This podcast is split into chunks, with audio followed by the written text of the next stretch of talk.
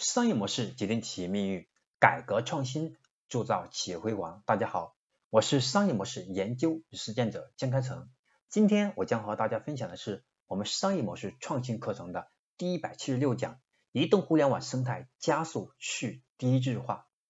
短视频还有微信等等，已经成为我们生活中至关重要的娱乐和社交刚需了。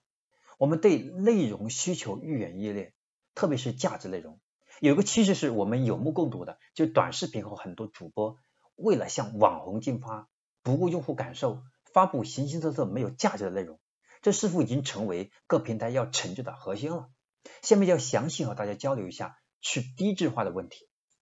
随着智能终端的发展和人们精神消费品质的不断提升，用户需求驱动内容的消费形式也在不断的去革新哦。深度的改变着我们移动互联网下的内容生产、分发、传播和消费全过程，不但是拓展我们原有应用场景和边界，来助力整个移动互联网的内容生态的欣欣向荣。那么，内容作为直接的消费对象，比如说在线音乐、有声音频、长视频、短视频、直播、动漫、在线阅读、社交网络等等消费等等，那么为代表的核心。共同构建了我们多样丰富的移动互联网生态内容。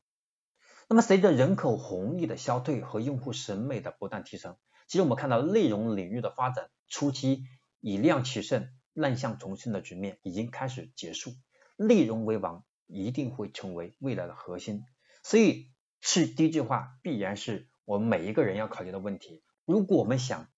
让我们的用户感受到我们的价值，我们想通过内容化。来快速去获取我们用户或者说内容的口碑裂变、社交关系链的裂变，我们就要考虑到我们内容的高品质。通过调研数据显示，用户更加关注内容的可信度和丰富性，已经不是简单从趣味性、趣味性哈，我会看到越来越多的主播，对吧？前段时间前面几个月我们看到越越来越多的主播，他们几百万的粉丝赚不到钱，最后被淘汰了。原因很简单。因为用户的关注点是来源于我的娱乐性好玩，然后呢是通过我们是通过剪辑一些视频，然后呢说白了这些内容本身来说没有什么含金量，是大家完全觉得好好玩或者觉得随机性的觉得有意思点击关注的，并不是被内容吸引而来，更没有感受到我们能够给他创造的更有价值的内容。相对来说这部分用户对吧？我看到。对内容的可信度和丰富性已经占到了百分之六十以上的群体了。用户呢，同时我们会看到，在用户内容获取过程当中，最重要的影响因素还是内容质量，权重非常高。我们看到，我们会看到，以抖音和快手为例来说，那么抖音相对来说内容质量会比快手要高一点，但也会有另外一个问题，抖音的用户这个去低质化也是迫在眉睫。越来越多的人为了想当网红，为了想赚更多的钱，而没有太注重用户的感受，这是我们我相信我们的听众、我们的粉丝朋友们也是能感受到的。所以，用户在内容消费过程当中，核心的评判，我们要百分之五十以上还是靠内容的情节和实用的价值，以及我们的整个视频的制作，而不是完全靠特效、靠什么道具化的来修饰。